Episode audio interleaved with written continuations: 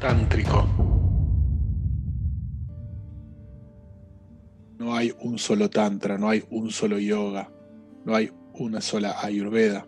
A lo largo de los siglos las escuelas, los linajes fueron enriqueciéndose, diversificándose, fusionándose unos con otros también. Por ejemplo, es muy interesante el caso de el shivaísmo tántrico de Cachemira, que es el del norte de la India, en el que, producto de las invasiones eh, musulmanas durante varios siglos, en esta región se dio una fusión entre la religión sufí, que es la rama más mística del Islam, y el shivaísmo, que es también una rama bastante mística del hinduismo, que ya de por sí el hinduismo es súper místico si lo comparamos con aspectos más populares del Islam.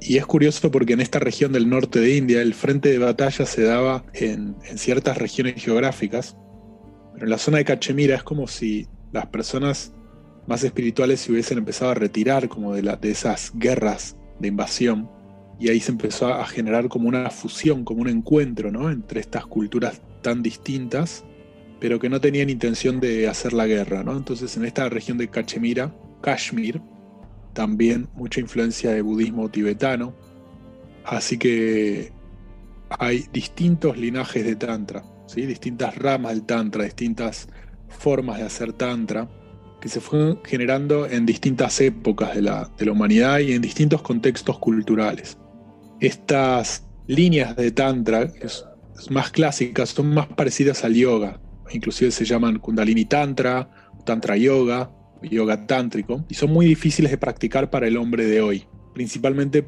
porque se crearon en un entorno muy antiguo, en donde el ser humano tenía más contacto con la naturaleza y donde todavía no habíamos sido afectados por toda la influencia judeo-cristiana, represión sexual, revolución industrial, capitalismo, globalización. Entonces estas técnicas fueron creadas en un contexto en el que el hombre era prácticamente otro y además de que requería mucha disciplina a nivel sexual, eh, a nivel de dieta, de silencio, a nivel físico y también mucha devoción a un maestro, cosa que eh, hoy en día es muy difícil de encontrar, muy difícil de practicar.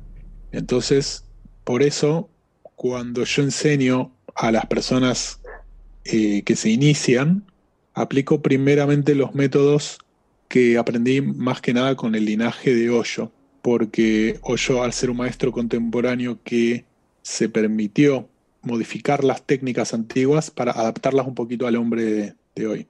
Sin embargo, hay mucha gente hoy en día que a lo largo de muchas vidas, en sus vidas pasadas, viene practicando estas personas son más afines a las prácticas antiguas, a las técnicas que requieren más disciplina. Entonces, cada uno tiene que ir viendo y cada uno tiene que ir combinándolas como le vaya sirviendo.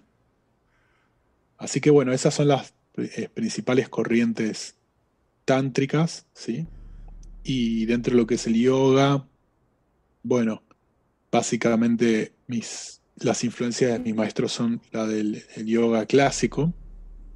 Tengan en cuenta que todas las clasificaciones que existen hoy en día de yoga son producto de la mentalidad que existe hoy en día de, clasificar y dividir las cosas y especializarse. Ha sucedido lo mismo con el yoga y por eso hoy la gente cree que hay distintos tipos de yoga, pero en realidad el yoga es yoga. Por eso uno dice yoga clásico para aclarar que nos referimos al yoga transmitido de manera clásica, tradicional. Es decir, que se enseña la esencia del yoga y luego se adapta a cada individuo según su karma. Luego tenemos como diferentes aspectos del yoga. Tenemos el Hatha Yoga, el Raya Yoga, Karma Yoga, Jnana Yoga, etc. Y el tema de los chakras es central en el campo del Tantra, del yoga, también de la Ayurveda, que es la medicina tradicional de la India. Tántrico.